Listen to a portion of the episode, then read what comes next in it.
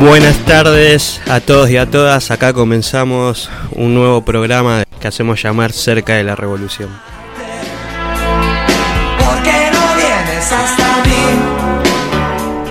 En un día muy especial, en el natalicio del general, nuestro gran nuestro, gran conductor. Nuestro gran conductor en el tiempo. Pasan los años y sin embargo él sigue siendo el más grande de todos. Me siento solo y confundido a la vez. Los analistas. Hoy nos acompañan acá el compañero Alejandro Argento, también nuestro, nuestro faro en la oscuridad. Lo tenemos a Juliana Puso, nuestro CEO de Joven del Pueblo. Y acá nuestro gran productor, Nahuel González Padela.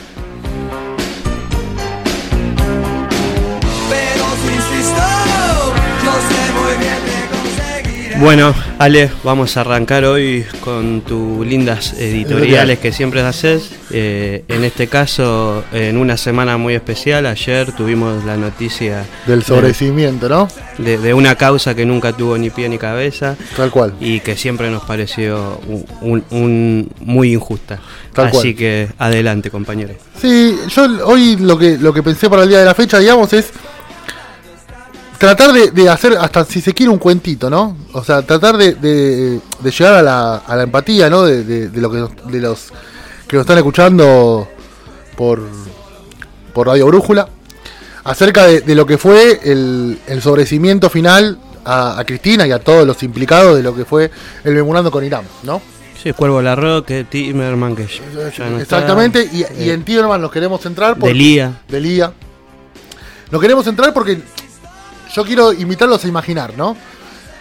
En, los medios eh, tradicionales, por decirlo de alguna forma, que son, sabemos, la mayoría monopólicos, ¿no? Que cuentan con una, con una gran cantidad de, una gran cartera de, programación, tanto en televisión, radio, hoy ya metidos también de lleno en lo que son redes sociales, estamos acostumbrados a ver y, a transitar mucho de esto de la imaginación, ¿no? De que nos, nos una noticia que sabemos que la, mayoría son, carecen de, una verdad absoluta, ¿no? Aunque la verdad absoluta es bastante irrelevante, pero eh, aunque, aunque carecen de la misma, te, lo plantean como justamente esto, tocar lo sensible de las personas. Eh, tocar, llegar a, generar una empatía, quizás muchas veces, obviamente, eh, irreal, porque te plantean algo que no existe pero lo siguen haciendo y le sigue dando réditos. Es una de sus armas predilectas. Exactamente, exactamente. Entonces, vamos a suponer esto. Nosotros tenemos un tío, un hermano, un primo, un papá, un abuelo, pongámosle la cercanía familiar que queramos, que un día entra a laburar para el gobierno, ¿no? Labura para el gobierno de canciller, encargado de las relaciones exteriores, y siendo él, porque esta es una aclaración fundamental, creo yo, que que a esta altura del partido, ¿no? En pleno siglo XXI no, deberíamos hacerla, pero claramente siguen habiendo varios actos discriminatorios en cuanto a la religión de las personas, siendo él judío, miembro de la colectividad, firma un memorando con Irán, ¿no? Con la, con la República Islámica de, Islam, de Irán, que hasta el día de hoy, lo hemos hablado cientos de veces en este programa, sigue teniendo los bloqueos continentales por parte de Estados Unidos, aunque cada vez está más en crecimiento. Nosotros que tenemos esto de los ejes, vemos que cada, vez más eh, Irán se va librando de esa opresión y, sigue en crecimiento. También dándote el visto bueno a que. Ingeniosamente también, porque tienen que buscar esas, esas conexiones con países como Venezuela, Cuba, para tratar de, salir del, del asfixio financiero que le ponen las eh, grandes potencias. Exactamente, exactamente. Y que viéndolo a, hoy, obviamente, eh, los, los políticos si bien no, nadie puede dominar la futurología, ellos intentan hacerlo, obviamente, porque también es un poco de lo que es el diseño de los planes a, futuro y empezando en, largo plazo. Viéndolo hoy, no era tan malo ese memorando con Irán, digamos, de, de un país que está claramente en un crecimiento económico con, una potencia nuclear. Dicho sea de paso, la Argentina ha sido condecorada como uno de los principales países eh, en energías renovables a través de la energía nuclear en, en la semana pasada. Pero bueno, volviendo al tema, imaginémonos que él entiende de que la República no tiene nada que ver con los atentados, digamos, hay sí señalados puntualmente quienes son acusados, porque realmente no hay ninguna sentencia firme, porque en el momento que, el atentado ocurrió no, no, hubo una investigación como debería haberla visto, y obviamente que ya después, con el paso del tiempo, es mucho más complejo eh, lo que es una un, no, lo que fue la investigación en los primeros años del atentado de la AMIA fue verdaderamente fue una vergüenza. De hecho, el juez Galeano terminó condenado, este Exacto. Se jugó mucho con esa causa y siempre igual la utilizó la derecha de nuestro Obvio, obvio, obvio. Y también, bueno, después sabemos lo, que hizo el turco, pero bueno, que en paz descanse, no lo vamos a poner en, esto, en, esto, en este momento.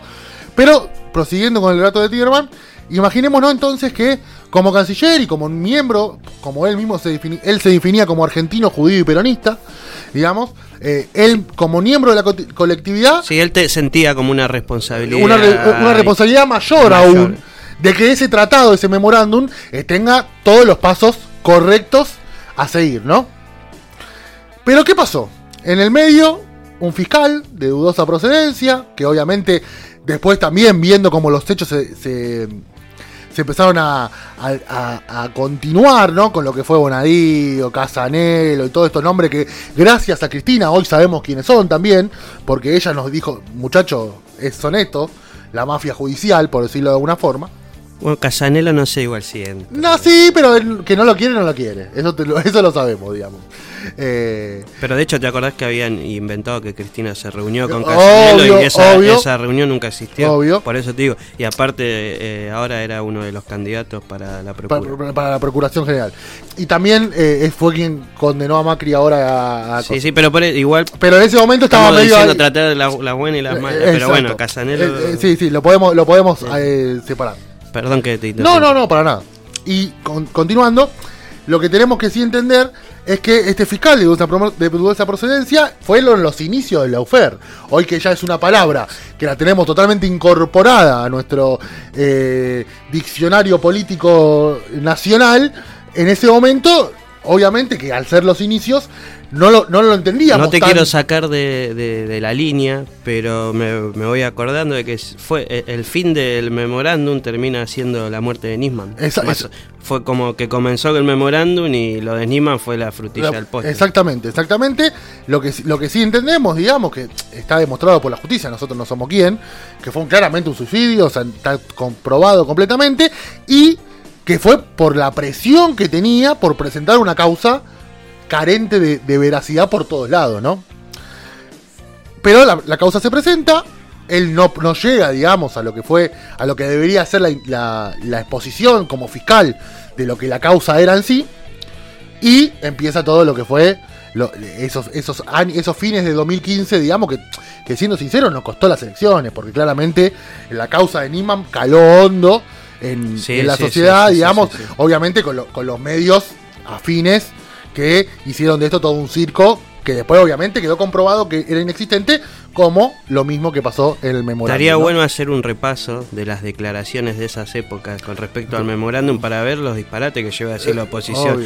Porque todo parte, me acuerdo, decía de, investigaciones. Los cartelitos en el Senado. Sí, que de una reunión de Timerman allá en Medio Oriente, que después hablaban de Pepe Le ayer, que también lo habían escuchado, que decía que Argentina iba a negociar eh, granos por petróleo en tratados espurios, que atrás del memorándum se escondía eso, que el memorándum no buscaba otra cosa, que me acuerdo que eran 12 puntos, pero no buscaba otra cosa que poder tomarle declaración a los sospechosos. Exactamente, exactamente. Que nunca, que acá Argentina no iban a venir porque Irán no los iba a entregar y que la única forma que se estaba buscando era eso, buscar un país neutral, ir y buscarlos y tomarle declaración ahí. Y me acuerdo también Cristina eh, diciendo a, todo el arco político, si tienen una propuesta que les parece mejor, tráiganla, tráiganla y la debatimos. Ninguna propuesta. Obvio. Y, y, ahí, digamos, empieza esto de, de, de ponerse en el lugar del otro y de fomentar la empatía. Una vez que nosotros perdemos las elecciones y el UFEOR ya se confirma porque le empieza a alimentar causas a Cristina, que claramente en la, en la actualidad ya con eh, con, no tanta presión del Poder Judicial sobre de lo que era el gobierno oficialista en ese entonces, pero que claramente ya no, no hay independencia, eh, no hay un poder independiente porque está comprobado. De hecho, Alberto esta semana, entre otros de los temas que después eh, desarrollaremos, dijo, si la tabla de Clarín dice que el kirchnerismo perdió ah, el, único juez que lo representaba, ¿de quiénes son los otros cuatro, digamos, no? O sea, ya abiertamente mostrando de que la justicia independiente es un verso para lo que no, para, para la gilada, básicamente, porque sabemos cuáles son sus títeres y cuáles son sus objetivos. Pero ahí empiezan los hechos bochornosos, por decirlo de una forma, ¿no? Tienen ya enfermo oncológicamente. Eh, no puede continuar su tratamiento, o sea, no puede salir del país a, tratar de mejorar su calidad de vida debido al, procesamiento que sufre por este, por este memorándum.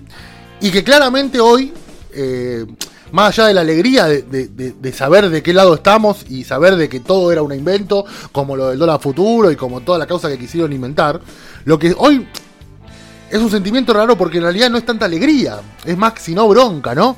La bronca contenida de decir, loco, miren lo que hicieron, ¿no? O sea, ya, ya cuando la vida no, no, se respeta, cuando la vida no, no importa más que, que lo efímero, eh, ahí nos damos cuenta de que realmente ya no es una oposición de ideas políticas, sino es una oposición de forma de vida y que entendemos que por suerte estamos de este lado, pero todo lo que le hicieron a pasar a Timerman hoy por hoy, por hoy no es un desahogo y no es una alegría, sino que es una suma más de bronca por no poder no, no sabemos si lo pudimos si irse del país era lo mismo que seguir viviendo pero por lo menos sí intentarlo como él estaba predispuesto a hacerlo. Bueno, él en Estados Unidos estaba en busca de un tratamiento experimental. Exactamente. Porque también eh, tenía una enfermedad muy, grave. Y avanzada. Y avanzada. y era como la única esperanza que le, que le quedaba. Y se la negaron. Yo a muchos compañeros y compañeras siempre les recomiendo que se tomen media horita y que vean la grabación de, la declaración de, de Héctor, del esfuerzo que hizo y verlo cómo estaban como estaba ese día, que lo obligaron a ir y, tener que declarar.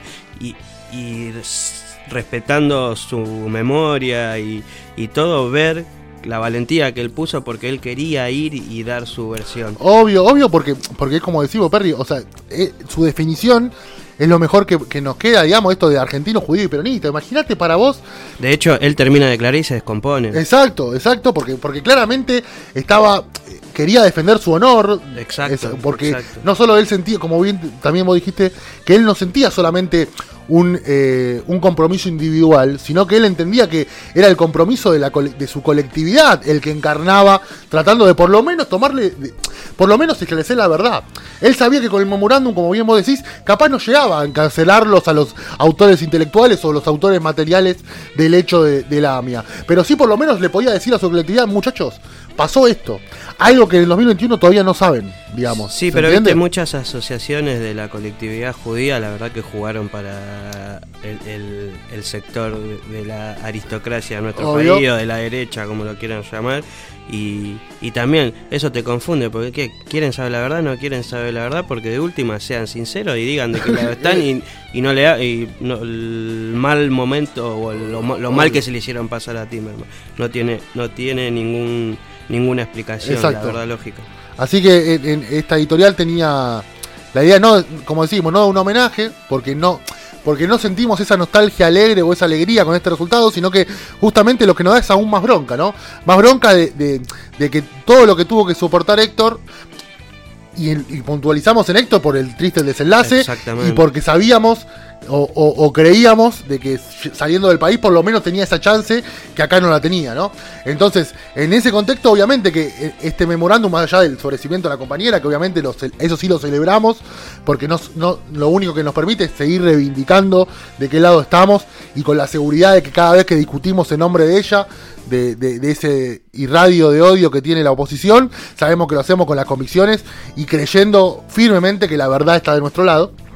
Pero en este caso, eh, eh, este, este fallo, digamos, y más a todos los, los que en ese momento estuvieron involucrados en el gobierno, escuché palabras de Aníbal, de Peñafor, que eres muy, era muy amiga. Bueno, Graciela era su abogada. Amiga y abogada, y es la que lleva adelante todo esto de, decir, miren lo que le hicieron a él. Exactamente. Miren lo que le hicieron. Y algo del, del, de ya del aspecto más jurídico, que esta causa no tenía ni pie ni cabeza, porque también el memorándum se votó acá en, acá en Argentina, se aprobó, pero en Irán no lo aprobaron, entonces nos querían juzgar por algo que nunca tampoco se llevó a, cabo, a la práctica. Entonces eso también te da bronca cuando hablabas con las personas que venían, eh, a nosotros que nos encontrábamos en la calle y te corrían con esa, y le decía, pero mira que esto en todo caso, eh, hubo 6, 7 acusados de nuestro espacio político y si lo veías con sentido común, esto se trató en, las, en las dos cámaras, se aprobó. En todo caso, tendrían que estar acusados todos los diputados, todos, los senadores, Y, no 5 o 6 de nuestro espacio político. Y eso es lo que a mí también me indignaba, porque es algo que no se llevó a la práctica, no se puede llevar a la práctica porque Irán no lo aprobó. Exacto, y ahí también otra cosa que te da la pauta es que servía. Porque ¿por qué no lo aprueba Irán, digamos? ¿Me entendés? Porque a lo mejor sí. Por, eso, eso también partamos de la base, ¿no? Que nosotros empezamos diciendo del, crecimiento de la economía de Irán y, el acercamiento que quizás ese memorándum también permitía. Eso es independientemente a, lo que es la causa sí, digamos, ¿no? Eso está más que claro. Y una cosita también más del contexto internacional, en una época que Estados Unidos estaba teniendo conflictos con Irán y todo lo que andaba volando en el mundo y era eh, negativo o, servía para achacarle algo a Irán, eh, ellos lo, usaban. Por eso Estados Unidos fogoneó esta causa y por eso la causa llegó hasta donde llegó. Por eso Bonadío fue a fondo, porque tenían el aval del país de Norteamérica. Exactamente. Así que, eh, como decimos, no es un homenaje, pero sí una reivindicación al compañero Héctor Tireman, que se nos fue de la peor manera, porque claramente eh, no, no pudo recibir la justicia que tendría que haber recibido y no pudo tratarse debido a justamente este acto de injusticia. Así que donde quiera que esté, este saludo es para él, para la familia, para los allegados, para los amigos, las amigas. Y, saber de que, bueno, de que tardó en llegar, pero la justicia se hizo y aunque no nos eh, reconforta porque ya no lo tenemos con nosotros, yo creo que su honor, que, era, que fue uno de los, de los puntos que se trató, ¿no? O sea, reivindicar el honor de todos aquellos, la justicia dijo, no solamente que, el que la causa quedaba sin vigencia por falta de pruebas, obviamente, sino que también se tendría que reivindicar el honor de todos aquellos que fueron acusados, ¿no? Entonces, yo creo que donde quiera que esté, por lo menos tiene esa, eso, eso de que no traicionó ni a su patria, ni a su religión, ni a su partido, que era como él se definía, como argentino, judío y peronista, a ninguno de los tres los traicionó y creo que eso es lo que por lo menos nos tenemos que quedar a partir de ahora para cuando nos acordamos de, Héctor Timerman tan querido y tan protagonista del gobierno de, Cristina. Bueno, ahí terminando de vuelta una excelente editorial Argento como siempre. Eh, vamos terminando nuestro primer bloque. Paso en nuestras vías de comunicación, el teléfono de la radio 6088-2288, el Instagram de la radio, arroba Radio Brújula, el Facebook de la radio también, si quieren llegar a eso, la Radio Brújula, nuestras vías de comunicación, arroba Jóvenes del Pueblo en Instagram, el Instagram del programa, arroba cerca guion bajo eh, eh, revolución. y el Facebook eh, de nuestra agrupación, Jóvenes del Pueblo. El podcast lo pueden escuchar también. Mira, me hiciste En Spotify. Jóvenes del Pueblo y Twitter Pueblo Jóvenes. Exactamente. Ahí cumplimos con todas las redes. Y ahora vamos a voy a hacer un anuncio. Ya hay eh, TikTok de Jóvenes del Pueblo. Oh. Ojaldre, ¿eh? No, Ojaldre con el TikTok de Jóvenes del Pueblo. La reta agarrate. Olvídate, lo voy a buscar. Así que Luchito, si querés mandar el primer tema, mandale mecha, amigo. Estás escuchando Radio Brújula.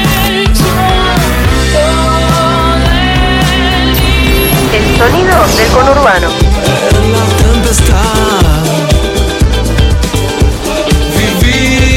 Radio Brújula.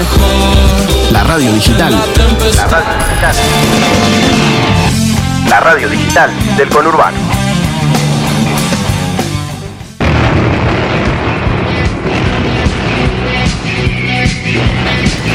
Bueno, seguimos con el programa Cerca de Revolución y qué bien el tema que elegiste, Nahuel, porque capaz que sin darte cuenta elegiste un tango de Disépolo y hoy es el cumpleaños del general y como que Disépolo y Perón van de la mano y qué lindo que lo haga los piojos. Así que bueno, muy bien Nahuel. Cerró por todos lados. Cerró por todos lados. Tal cual. Cerró por todos lados. Volviendo a nuestro segundo bloque, ya vamos a hablar de lo que pasó también esta semana en el Congreso con el tema de que no nos dieron quórum para tratar de que la gente coma más sanamente con esta ley del etiquetado. Exacto. Y la oposición, una vez más, mostrando lo egoísta, lo, lo que representa en realidad, que son los intereses de las empresas, porque no cabe otra explicación. Y cómo se malentonan cuando tienen el apoyo de la sociedad y, pero viste, la, gente los vota y ellos después terminan eh, eh, decidiendo en contra de la gente. Exacto. creo que el problema es nuestro, eh, más que de ellos. Obvio, porque vos fijate también, obviamente que el tema central de la semana creo que yo fue este, este papelón que hicieron escondido como si fueran nenes y nenas de 3 años, 10 años jugando a las escondidas, viendo a ver si entramos, no entramos, nos quedamos, una verdad ellos que hablan, viste, de las instituciones, de la República, son ellos las que no, no las entienden o no, están a la altura. Exactamente. Y justamente por no estar a la altura, miren desde que ganaron las elecciones, cuáles fueron las salidas públicas más eh, notorias y más eh, importantes de Jóvenes del Pueblo. Eh, de Jóvenes del Pueblo, de la oposición. Después se edita, esto por lo menos lo que nos escuchan en en el podcast lo editamos. Tal cual. Lo, más, lo central de la oposición desde que, desde que ganaron las pasos. Lo primero que dijeron es que, algo que ya habían dicho anteriormente, la flexibilización laboral, ¿no? Algo que eh, Lilita Carrió diciendo tuvo una semana, un mes y diez días a una empleada y le tuve que pagar una fortuna, la verdad, vergüenza ajena.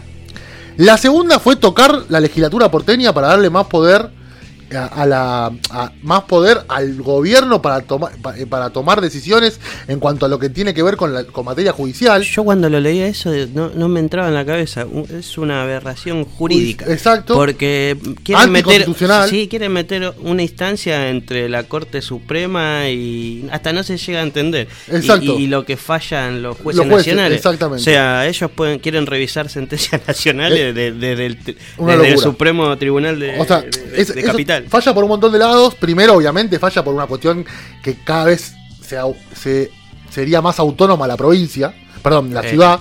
O sea, se dispararía de lo que es la nación, es una locura. Y obviamente también todo el, trasfondo de, esa ley es salvar a Macri del correo, de la eh, causa del correo argentino. Esa es la verdad, esa es la verdad. como dijo Lucía Camperal, la verdad de la milanesa. Exacto.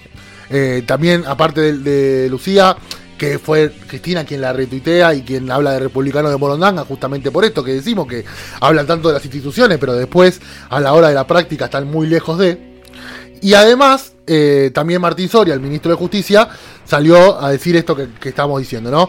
Lo por un lado, que es una medida totalmente autonomista de la ciudad, ya que, que bastante autonomía tiene, dicho sea de paso. Es que se agarran, viste, de la palabra ciudad autónoma. Y, quieren hacer, con eso pareciera que quieren tener un país. Exacto, una locura.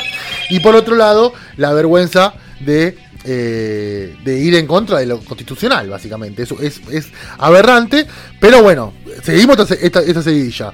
Flexibilización laboral, querer intrometer, eh, entrometerse en la justicia, que sabemos que es un poder independiente, y, y, tener más autonomía, porque tampoco confundamos federalismo con autonomía, nosotros somos fervientes defensores del federalismo, pero tenemos que entender de que siempre respondiendo a un poder central, ¿no? Que pareciera que ellos no lo quieren hacer. Y justamente ese poder central radica en la justicia. La justicia es una forma de garantizar la unión nacional, digamos, ¿no? Porque la Constitución, ante todos, eh, ante los ojos de la Constitución, somos todos iguales. Y ahora nos caemos con esto de la ley de etiquetado. Esta ley de etiquetado que claramente, claramente, es algo eh, muy positivo para, para lo que es alimentos y lo que nosotros consumimos. Si nosotros ya agarramos un paquete y sabemos bien qué es lo que contiene, qué, en, qué, en qué te puede llegar a perjudicar, porque hay un montón de cosas, o sea, lo más importante también para que la gente pueda desglosar y entender, es que hay, por ejemplo, hay un montón de productos que dicen que son light, ¿me entendés? Que vos lo comprás creyendo de que eh, vas a tener una dieta equilibrada comiendo eso, y son pura porquería, digamos. Y si, y si buscas en el paquete, en algún lado te dice que no son light. Te lo aclaran, porque obviamente es una obligación para ellos hacerlo, pero no en, el efecto de vista que causa la ley de etiquetado frontal, que vos automáticamente sepas que estás consumiendo. Sí, aparte ya no, no es un tema ideológico esto. Ya. Acá estamos por algo del alimento, de que la gente se, se, alimente bien por eso. Y también eh, conociendo cómo funciona eh, eh, el Congreso, con las comisiones, se venía hablando y mismo ellos apoyaban esta iniciativa, esta ley. Hubo, o sea, de esta ley hubo seis proyectos distintos que se unificaron en una ley, digamos.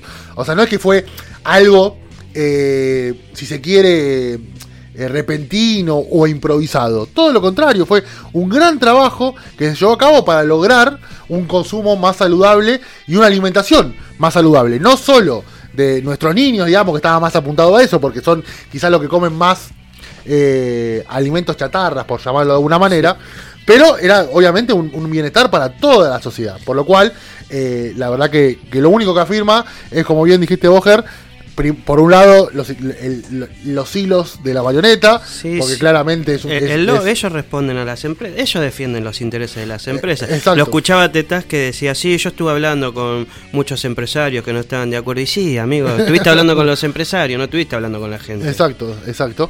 Así que bueno, eso por un lado, la verdad que fue uno de los, de los temas de la semana y que solamente lo que demuestra es algo que sabemos, digamos, que ellos son republicanos para lo que lo conviene y que, y que, una, y que cuando a la reta se le pregunta sobre este tema, dice, lo primero que dijo fue, estamos muy cerquita de sacarle el quórum propio a Cristina en el Senado, digamos, ¿no? O sea, imagínense a dónde juegan ellos.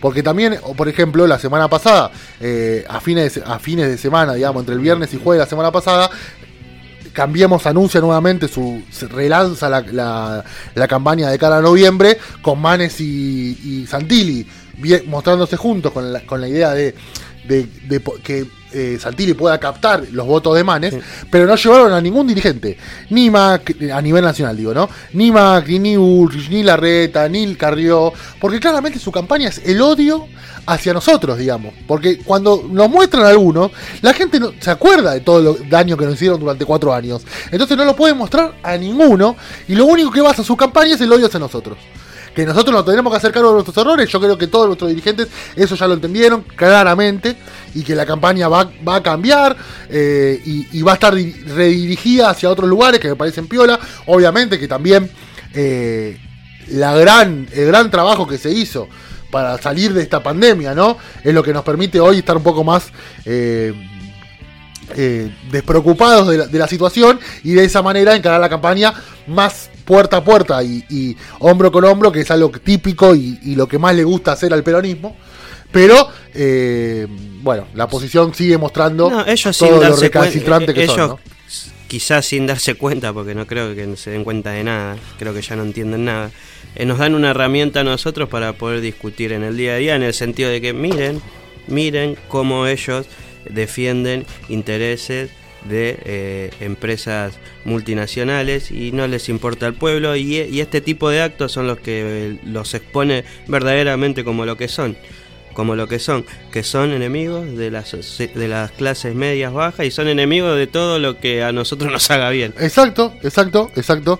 Porque claramente ellos, ellos tienen un poder adquisitivo que pueden comprar lo que se les cante y pueden, eh, hasta lo más probable que tengan cocineros, choferes, ¿me entendéis? Que le chupan huevo, hablando mal y pronto, de saben bien lo que consumen. Nosotros, que nos tenemos que arreglar con lo que podamos, si entre gastar 10 pesos en comprar una, algo que no te hace bien y gastar 10, 15 en comprar algo que te hace bien, capaz lo dudas. Entonces, bueno, creo que, es una lástima porque esta ley, al no ser tratada por diputados, pues, lo más probable es que se congele y vuelva a pasar todo el, procedimiento para llegar a ser un proyecto de ley. Sí, eh, sí, lamentablemente esto va a pasar a, solucionarse el año que viene. Exactamente, pero bueno, eh, también es para que vean, ¿no? A quién nos enfrentamos, quién está en la vereda de frente a la hora de votar, por decirlo de alguna forma, ¿no? Bueno, bueno, eh, ahí hicimos más que un análisis de, la ley sí, fue, abarcamos todo lo que fue la semana, pero bueno, si hay algo que a nosotros nos gusta es hablar de las cosas. Así que vamos cerrando este segundo bloque y, y bueno, volvemos. Así que Lucho, todo tuyo. Radio. El sonido del conurbano. Seguí prendido, prendido. a Radio Brújula. Seguí prendido. Radio La radio digital del conurbano.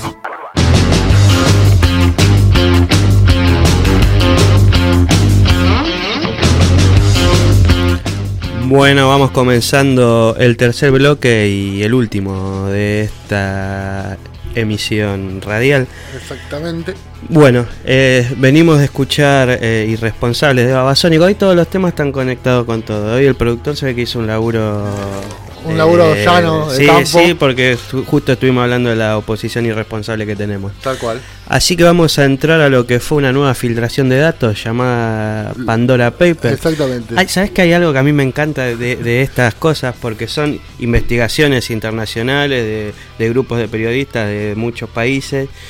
Y, de acá fueron, viste, van de La Nación, van de, de Clarín y yo me imagino que ellos van con la misión de ir y buscar Kirchner, Kirchner, Kirchner, Kirchner. y encuentran Macri, Macri, Macri, Macri, Macri, Macri. Y me encanta, porque eh, La Nación, que fue el medio más importante que fue este país a investigar allá con los periodistas eh, de todos los países, eh, no ni en tapa lo puso a, este temita. Después sacaron que había un secretario privado de Néstor, incomprobable, y de última nos habría que investigar cómo llegó ahí. Y yo me pongo, ¿sabes que A mí me, me, pongo, me pongo contento como militante, no sé si la palabra contento o orgullo, de que yo sé que si en estos tipos de investigaciones hay algo del kirchnerismo o se encuentra algo y, te generaría, te eh, generaría ruido porque son investigaciones a gran nivel.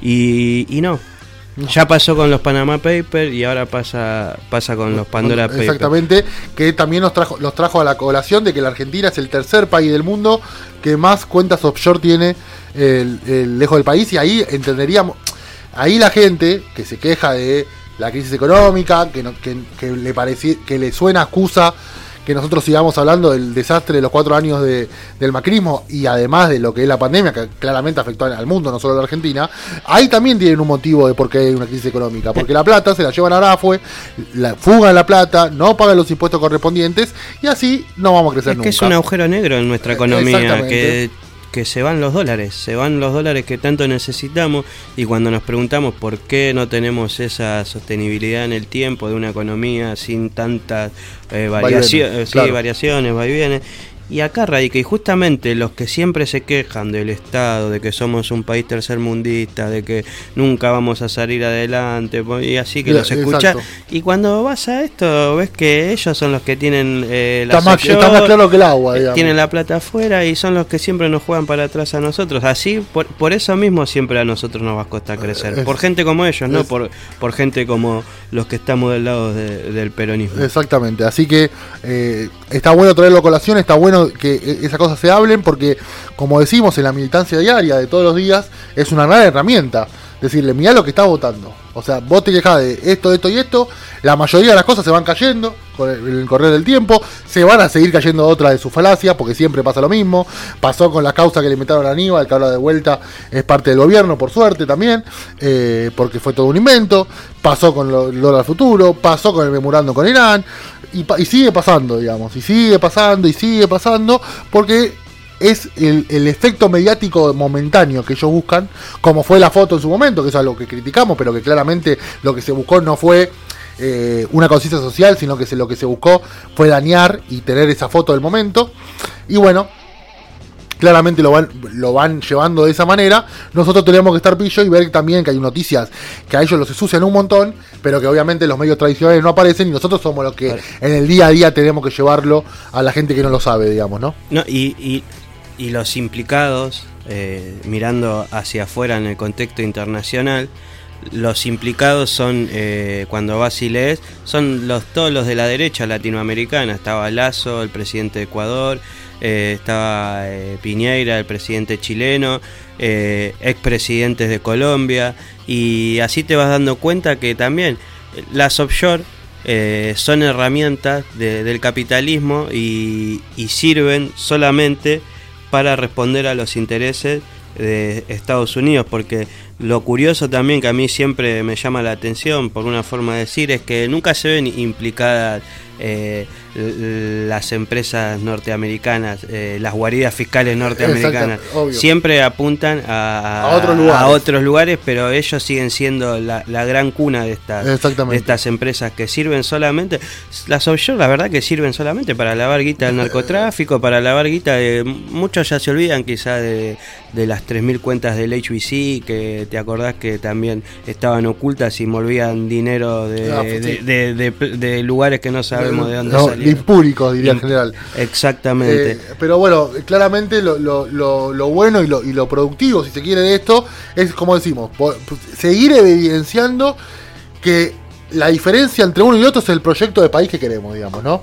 Eh, hoy creo que también es un mensaje que está bastante coordinado dentro del gobierno, que más allá de los nombres propios, a mí me parece eso que es muy interesante. Eh, entendamos que lo que estamos debatiendo son dos formas de ver el país distintas. Que después, dentro de nuestra forma, podemos tener distintas vertientes, me parece hasta lógico y saludable.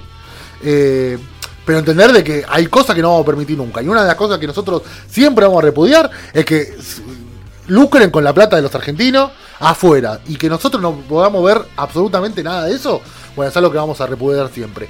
Y además, también trayendo a colación, aunque es un dato si se quiere externo a lo que es eh, en sí los Pandora, los Pandora Papers, es que eh, el INDEX sacó varios informes, que hay un crecimiento, por ejemplo, del 10,5% de la economía en los el primer semestre del año y demás cuestiones, pero una de las cosas más importantes que destacó es que el 50%, 48 y pico para ser exacto, pero vamos a poner el 50% de la riqueza del país está concentrada en menos de 100 personas. ¿Se entiende? Entonces, hablemos nosotros si tenemos problema, si, tenemos un problema grave con eso y que después se quejan de los impuestos, de que en esta Argentina solamente se puede crecer si evadís impuestos, como dijo Macri en la mesa de, yo creo Yo creo que a nivel nacional y a nivel mundial el gran problema es la distribución de la, riqueza. En Argentina, como vos decís, el 50% está concentrado quizás en los más poderosos. En el mundo el 1% está concentrado en los más poderosos y el otro 99% somos los que estamos tratando de, de sobrevivir en el día a día después de, una pandemia que va a ser estudiada de acá a 300 años y que todavía no sabemos tampoco cuáles van a ser las consecuencias finales de esta pandemia. Exactamente. Tanto en lo económico, en lo social. En lo mental, en, lo, bueno, obvio, en, creo lo social, lo que se, lo que como gran campo. Lo, que se viene ahora es esto, analizar a ver las las secuelas psicológicas que van a quedar en la sociedad y, empezar a, ver cómo las revertimos. Te voy a un ejemplo que, que bien al llano y a, lo cotidiano. Yo tengo un hijo de, dos años y medio que empieza el año que viene en el jardín y que ve a, la, ve a la gente ahora que está saliendo un poco a la plaza y todo y se asusta. Claro. o sea, vivió de sus dos años y medio, vivió un año y medio encerrado, que vio cuatro caras, cinco, los abuelos, los tíos, nosotros, y ahora tiene que salir al mundo y dice, ¿y esto quiénes son? ¿Me entendés? ¿Qué está pasando acá? Y bueno, imagino, o sea, desde, ese, esos chicos hasta los que perdieron la escolaridad eh, de cercana, ¿no? Porque sí, siguieron por, por Zoom y todo, pero hay un montón de secuelas que obviamente a, correr el tiempo van, a seguir apareciendo y que también es bueno que, lo tengamos en cuenta para, para, ver cómo se sigue, ¿no? Bueno, cerramos este tema de los eh, Pandora Papers. Exacto. Y vamos, ¿sabes igual? Me acordé de algo que pasó en la semana que no quizás no lo hablamos fuera del aire, pero el tema de Macri que lo citaron a indagatoria, pero lo loco eh, que hasta parece un chiste que Cristina también ayer lo no sé si reír o llorar no sé si reír y, llorar. Es que este hombre va a dar clases de economía en una universidad de Estados Unidos cerrame la 4. Y es terrible. Porque, no lo puedo creer, digo. Y cuando me puse a leer un poco, porque dije, ¿de qué va a hablar? de ¿Sabes de qué? De, es en una universidad que no me acuerdo el nombre, pero la, la cátedra sería como de cómo eh, se implementaron políticas de libre mercado en, el, no, en el continente. Ah, el continente. Entonces él entra en esa porque... Digo, está bien, digo, bueno, ahí dije, ay, sí, pero él, él que no entiende nada, ni siquiera el de última ahí tiene que ir a hablar caputa. Digo, bueno, pero me gustaría, igual me gustaría verlo, me gustaría verlo para reírme. Alguien, tiene que, alguien tiene que grabar. No, no sabe ni leer, no sabe ni leer, decía Diego en, en, en C5. Pero bueno, no gastemos tiempo en este muchacho porque la verdad pero bueno, me, hace mal. Lo que sí está bueno es que hay que aclarar de que, eh, ¿por qué va a dar clases? Porque se escapa de venir a, dar la indagatoria por, por el espionaje a, la a los familiares de la víctima de Lara San Juan. Eh, eso o sea, volviendo al tema de empatía, ¿no? Volviendo al tema de empatía cuando, cuando empezamos la editorial con hablando de Héctor Tiberman. Habla, hablemos de empatía, muchachos. O sea, espió a las víctimas de alguien que el Estado se tendría que hacer cargo claramente de un, barco que, desapareció de la Argentina, o sea, una locura. Sabes que los familiares, la primera vez que se juntaron con él, se fueron contentos, porque decía, qué bien nos recibió, cómo, qué bien que nos habló. Y después escuchaba a un periodista que más o menos Macri utilizó esto así, como que estábamos hablando del tema de Lara San Juan y en el medio te decía, che, qué bien el aniversario de tus viejos que cumplieron eh, eh, años juntos de casado. Y varios familiares se dieron cuenta como que de, ese rato y se quedaron después pensando, y ahora con esta investigación que se llevó a cabo, mirá como dicen, antes de las reuniones le traían un informe con datos personales de las personas y estas malas personas, por no decir otras palabras, los utilizaban, ¿entendés? Tiraban esos típicos, esos comentarios en medio de, las reuniones como tratando de empatizar, como... De crear un vínculo. Y no les duró nada. Y lo más triste de esto es que ellos eh, sabían eh, un año antes donde estaba ya. Eh, una vez que empezó la investigación, al mes ya sabían dónde, estaba. Sabían dónde estaba y lo que había pasado. Así que bueno. Imagínate si Cristina, si, Cristina hubiese hecho una cosa así. Es una locura, una locura. pero bueno. Pero bueno, le, sigue escapando a la justicia Mauricio Macri. Y la justicia inventaron esta, cátedra de economía como para no, decir, y otra cosa, tiene cómo justificárselo venir a la Argentina. Y otra cosa, el Poder Judicial de este país ya no está totalmente obsoleto.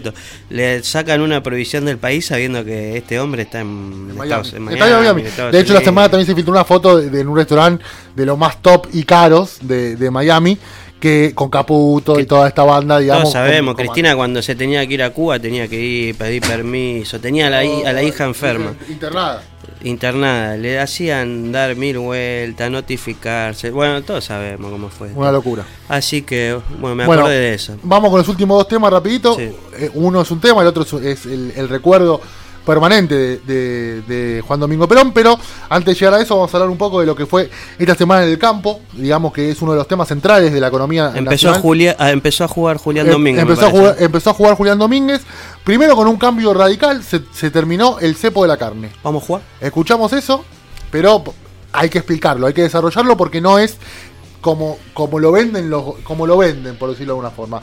Nosotros escuchamos, termina el cepo de la, carne y entendemos que esas, esas limitaciones, digamos, que tendría eh, eh, los eh, ganaderos para, para exportar su producto, era lo que hacían que el, que el precio cada vez aumente más. ¿Estamos de acuerdo? Estamos de acuerdo.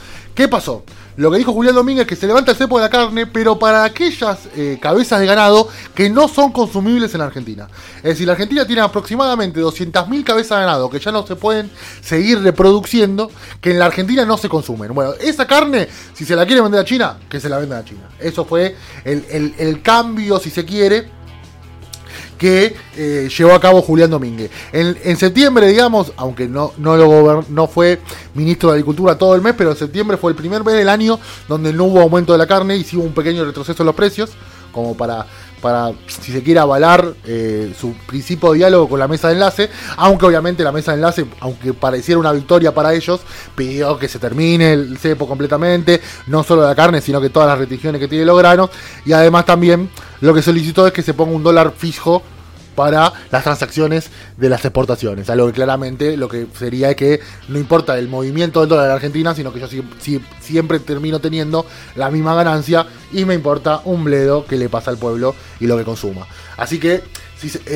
hay una diferencia clara. Lo mismo que dijo Domínguez, lo dijeron Alberto y lo dijeron eh, Axel. Así que claramente ya hay una sintonía, si se quiere, en lo que se llama como la primavera avanzurista, ¿no? Que todos estos, estos nuevos ministros que, que se presentaron hace poquito y que si se quiere, ya están muchísimo más activos que los anteriores, porque yo algo que dije acá eh, cuando se perdió las elecciones, que nosotros nos centramos mucho en lo económico, pero había muchos ministerios que estaban dejando que desear. Uno de ellos era agricultura y otro era la educación, que Perisic en este tiempo que lleva eh, se lo ve mucho más activo que Trota, por lo menos. Presencial, vino a Lomas esta semana, a la Universidad de Lomas de Zamora, eh, que estuvo con la intendente interina Marina que bueno, esta semana también en Lomas hubo bastante actividad, ¿no? La inauguración del nuevo hospital. De los nuevos. De los nuevos hospital, porque si bien están en el mismo complejo, son dos distintos. eh, oftalmológico y, odontológico. Y odontológico, exactamente. No, Lomas tiene que ser eh, eh, eh, el modelo a seguir de otros partidos, porque la verdad que nosotros acá siempre, mismo lo, hablaron en el programa pasado, de, que somos en el desierto. Y es así, porque nosotros siempre garantizamos que el peronismo triunfa acá. Y lo garantizamos a través del laburo, de la militancia, de nuestro conductor Martín de que hizo todo lo posible para que pasemos la pandemia lo mejor posible.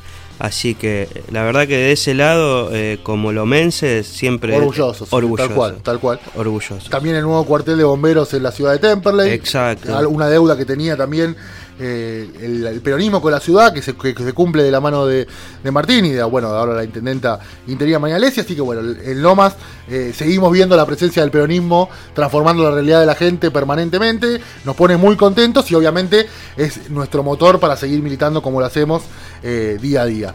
Y bueno, ya para, para llegar al final, hoy hubo una, celebración por los 160 años de, del 160 años del, del municipio de Lomas de Zamora que pasó, que esos el cumpleaños oficiales el día de septiembre, pero debido a la pandemia recién hoy podemos empezar a celebrarlo. También hay otros festejos, va a tocar el polaco en el Parque Recondo y algún artista más que en este momento no me acuerdo. Hoy tocaron Mauro y Ricky y Agapornis en la plaza, así que bueno, saliendo un poquito... Que bien Agapornis. ¿No? Un poquito de cachengue a, tanta tristeza, viene bien para aflojar y, ir saliendo ya de esta puta pandemia que tanto nos costó transitar. Ah, bueno, es un día especial porque es el cumpleaños del general, que por lo menos en mi caso después de San Martín, es lo más grande que pasó en la historia de este país. Bueno, y Rosa. Vamos a ponerlo. Vamos, a, hacer un podio San Martín, Rosa, Perón. Olvídate. sin, competir, digamos. Están los tres porque son distintas Pará, también digo. Bueno, el, general es el que nos trajo la doctrina. Y como trabajadores nos enseñó a luchar por nuestros derechos y, lo que marca que pasó 126 años desde que nació y nosotros acá seguimos bancando. Obvio, la, lucha, la lucha continúa, es la misma lucha, seguimos, seguimos defendiendo. pongo de pie. Eh, seguimos defendiendo sus banderas, seguimos luchando por los derechos obtenidos y, queriendo más y siempre en búsqueda de más.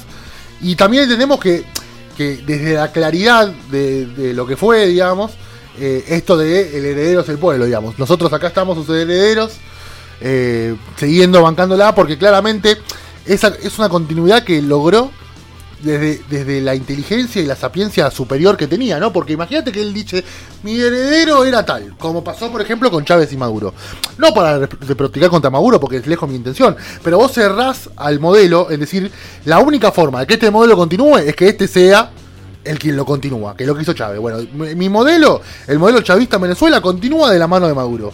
Si, si Perón hubiese hecho eso, le cerraba el, cerraba el, proyecto, el movimiento en una persona. ¿Y qué pasaba si esa persona fracasaba? No sé qué hubiese pasado con el peronismo. Al decir que el heredero es el pueblo, nos invita a todos a tomar esa posta. hay grandes frases también como primero la patria. Obvio, Dios patria, Dios patria hogar, aunque hoy ya el Dios eh, entendimos que también había un montón. Primero la patria, segundo el, movimiento y por último los, hombres. Y hay un montón de, cuestiones siempre para, para destacar y para, para acordarnos de la mejor manera de lo que, del que fue el hombre que claramente que transformó la realidad de millones de personas. De los trabajadores. De los trabajadores. Y trabajadoras. Y, y, no solo en cuanto a, al respeto del, entorno, ¿no? Al respeto de la jornada laboral, de que le paguen lo que le tienen que pagar, de que eran personas igual que todo, que si querían ir a Mar del Plata a mojarse los pies en el agua podían. Ah, la dignidad. Exactamente, la dignidad pero también es una apertura de cabeza, porque fundó la Universidad Obrera, de la que hoy es la UTN, y le permitió al pueblo entender que la política también es parte de su vida cotidiana. Algo que hasta ese entonces no pasaba, porque no tenían acceso. ¿Se entiende? Porque a mí un montón de veces esto lo charlamos internamente y hasta hemos tenido debate bastante elevados de tono, sobre todo con mi compañero de acá, eh, aunque nos amamos, eh, que tiene que ver mucho con esto de ¿Qué pasa con esto? ¿Qué pasa con Cristina? ¿Están a la altura? ¿No están a la altura? Tenemos que seguir hablando. O sea, un montón de debate que te abre, obviamente, eh, la posibilidad de, ser tan apasionados de política como somos nosotros. Lo que no podemos negar es que la transformación social que hizo Perón no la va a hacer nunca más nadie en la historia. ¿Se entiende? Porque no había nada. No había nada. Entonces Perón le dio todo cuando, donde no había nada. ¿Se entiende? Entonces, todo lo que vienen después le siguen dando. Pero no, no es que de la nada dicen, che, mirá que acá había, hay algo que nosotros inventamos. Porque ya estaba todo inventado. ¿Se entiende? Porque fue Perón quien lo inventó. Obviamente que rodeado de un montón de personas. Eva a la cabeza, pero Carrillo cuando hablamos de salud. Eh, eh, es que Rosas, ponele a Mercante de la provincia de Buenos Aires. Rosas, San Martín lucharon por la conformación quizá de la nación. exacto. Y Perón fue el primero en la historia de 1800 hasta su aparición en la escena política de nuestro país, que de verdad fue el primero que tomó como una causa principal a los trabajadores y trabajadoras y fue el primero que nos invitó a tener dignidad, fue el primero que nos empezó a, dar esas posibilidades de tener vacaciones, de poder proyectar, de ser una clase media ascendente, pujante, que los sectores más eh, vulnerables de la sociedad también estén eh, custodiados, si se puede decir, por un Estado presente y eso la verdad que el pueblo nunca lo va a olvidar y siempre lo va a tener presente. ¿sabes, ¿sabes que para mí que es lo mejor también? Que él no fue necesario irse al antagonismo. Es decir, yo puedo encontrar este sistema cosas que no me gustan, pero encuentro un montón de cosas que sí me gustan. Porque a mí, hablando yo en persona, a mí me gusta tomar coca. ¿Se entiende? Y a lo mejor sí me gusta comprarme una pilcha, o me gusta comer afuera, o me gusta tomar una birra sentadito, tranquilo, en un lugar piola, ¿me entendés? Y gastarme mi platita. Eso es peronismo 100%, que el trabajador tenga acceso a lo mismo que tenían que tiene la oligarquía. ¿Por qué no lo voy a tener yo? ¿Y por qué si a mí me gusta consumirlo, como a lo mejor pensó él, digamos, que obviamente ya siendo eh, como fue secretario del Trabajo, ministro de Guerra, vicepresidente, o sea, todos esos cargos que tuvo antes de ser eh, presidente electo por, por, el pueblo, capaz eso gusto se lo daba. Y dice, ¿por qué si me lo doy yo no se lo puede dar el jardinero, el albanil o el que venga? ¿Se entiende? Entonces encontró una síntesis tan perfecta que es lo que obviamente hizo que permita que venzamos al tiempo como lo vencimos, porque el peronismo ya, muchachos, por más que quieran eliminarlo, porque tiraron bomba, porque inventan cosas, porque ya no saben qué hacer y el peronismo sigue vive, sigue vivo y lamentable lamentablemente para ellos, siendo gobierno oposición, va a seguir existiendo. Entonces, fue tan grande y tan perfecto lo que hizo, con las imperfecciones de, un ser humano, porque todos las tenemos, pero hizo, hizo algo tan grande que le permite esto, que es lo que hoy eh, le decía a un amigo, ¿Qué hizo? Que imagínense lo grande que es que hoy lo extrañamos sin conocerlo. ¿Se entiende? Hoy extrañamos una persona que los cuatro, los cinco que estamos acá hoy, eh, tanto Luchito atrás de, del programa, como nosotros cuatro que hemos estado acá, no lo vimos. No es que no, no, lo, o sea, lo conocimos por lo que nos contaron, por lo que leímos, por lo que investigamos, pero no lo vimos y lo extrañamos. Al día de hoy, a cada problema actual que hay, hay una frase de Perón que nos trata de que nos trata de enseñar y Exacto. Así que Creo que ya no hay nada más para agregar a tus últimas palabras que dijiste. Vamos cerrando este episodio de Jóvenes del Pueblo. Mejor dicho, me, tengo, vengo de editar el podcast, por eh, eso tengo el episodio de Jóvenes del Pueblo. Vamos cerrando este programa de Cerca de Revolución. La verdad, muchas gracias a Nahuel González por la producción, gracias a Julián Apuso por acompañarnos, gracias a Lucho. Y bueno, un mensaje final para los gorilas. Eh, muchachos, queda peronismo por lo menos por 200 años para adelante acá en la Argentina, así que vayan acostumbrando hasta tener que discutir con nosotros. ¡Viva Perón! ¡Viva Perón!